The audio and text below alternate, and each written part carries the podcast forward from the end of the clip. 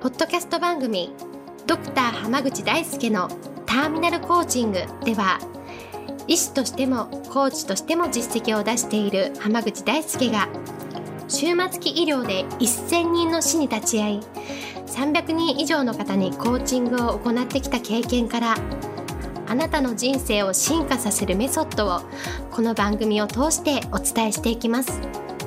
それでは今回の番組をお楽しみください。今日もドクター濱口大輔のターミナルコーチングの音声を始めていきます。それではナビゲーターの園さん今日の質問をお願いします。はい今日は朝早く起きたりとかこの仕事を絶対こなすといったような習慣をしっかりと身につけることがなかなかできません。どうしたらいいですか？という質問が来ています。よろしくお願いします。よろしくお願いします。習慣を身につけるにははい。すごく簡単でとにかくやればいいんですよ。とにかくやればいい。そうはい。あの、基本的に習慣を作るためには3つ壁があるって言われていて、うん。3週間と3ヶ月と3年なんですよ、ええええってことはとにかく3週間やる。で3週間最初からやれないと思ったらやらない。っなるほど。ていうふうに決めとくといいんですよ。ほうええええ。で3週間これやるってきついなと思ってたら最初からやめときゃいいんですね。ええええでも3週間やってみようかなって思えることだけ挑戦していけば習慣って実は結構簡単に生まれます、なるほど。ちなみにさ、うん。3週間そのやれないと思った時には、うん。何かその習慣の形を変えるとかで続ければいいってことですか？いやてか別に他のこと頑張ればいいんじゃないかなってなるほど。例えばじゃあ、ええ朝の早起きがね、うん。できないんだったら、うんうん、早起きできないといけない環境に身を置かなければいいんですよ。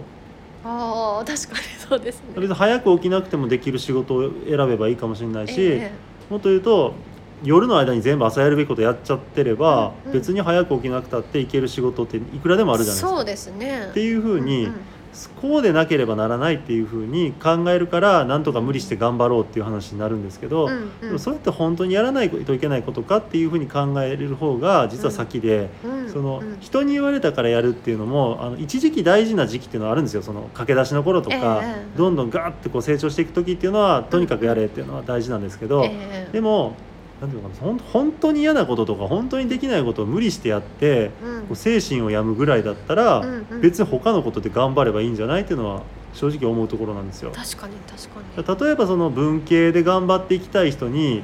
スポーツ推薦枠で入った人ぐらいの運動を強要するっていうのはそれはそれで辛いことでしょ？そうですね。だったらそういうのやらなくていいところを選べばいいわけだしうんうん。もっと言うと例えば営業がすごい苦手で、ええ。でもプログラムの開発とかがすごい上手い人だったら、うん。別に営業職の会社営業職になる可能性のある会社を行くんじゃなくって、うんうん。最初からプログラマーとして独立したりとか、うんプログラマーを募集してるところに行けばいい話だったりするわけでしょ？そうですね。っていうふうにしっかりと考えて何をややりたくて何をやりたくないのかっていうのを決めておけば意外と楽なんですよ。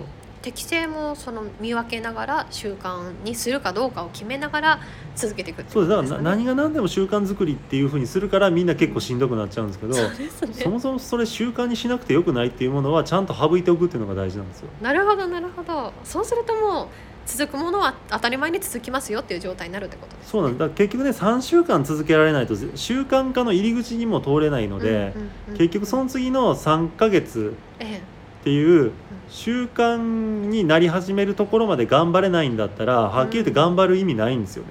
えそうですね。で例えば毎日え早く起きるための努力としてまあ早起きに関して言うと目覚ましとか頑張ってかければなんとかなるかもしれないですけど、例えば新しく仕事で使うような習慣とかルーティンを身につけるために、うんそれなりの例えば1日に1時間とかっていうのをうんうん費やさないといけないんだったら、うん。3週間って考えたら21時間でしょ？そうですね。で3ヶ月ってなったらもうものすごいかなり時間90時間か。そうですね。っていうふうになってくるじゃないですか。うん。って考えたらそれを費やす価値のないものに対してやるってうん。人生の無駄遣いだと思うんですよね。そうですね。かなり無駄ですね。そうだ人生ってそれをた例えばそこから3ヶ月の後の3年って考えたら膨大な時間なんですよ。そうですね。1000時間超えるわけでしょ。ええええ。っていうことはそのその1,000時間ですごく有意義なことができるかもしれないって考えたらもったいなくないですか？そうですね。何かを捨てれば何かが手に入るじゃないですけど何かを手に入れるってことは何かをやめてるってことですからね？そうです。その時間他に当てれないかって考えたら、うんうん。すごいもったいないことをしてる可能性があるので、無理して習慣化するよりかは本当にやるかやらないかやるならとにかく3週間続けれることをやるっていうふうにするといいと思います。なるほど。ありがとうございます。では今日はこれで終わります。ありがとうございました。あ。りがとうございました本日の番組はいかがでしたか？番組ではドクター濱口大輔に聞いてみたいことを募集しています。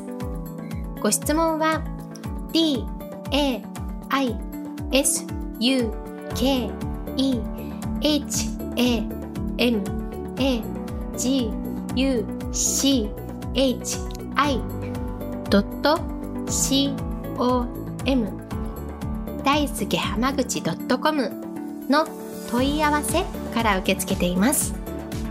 またこのオフィシャルウェブサイトでは無料メルマガやブログを配信中です。次回も楽しみにお待ちください。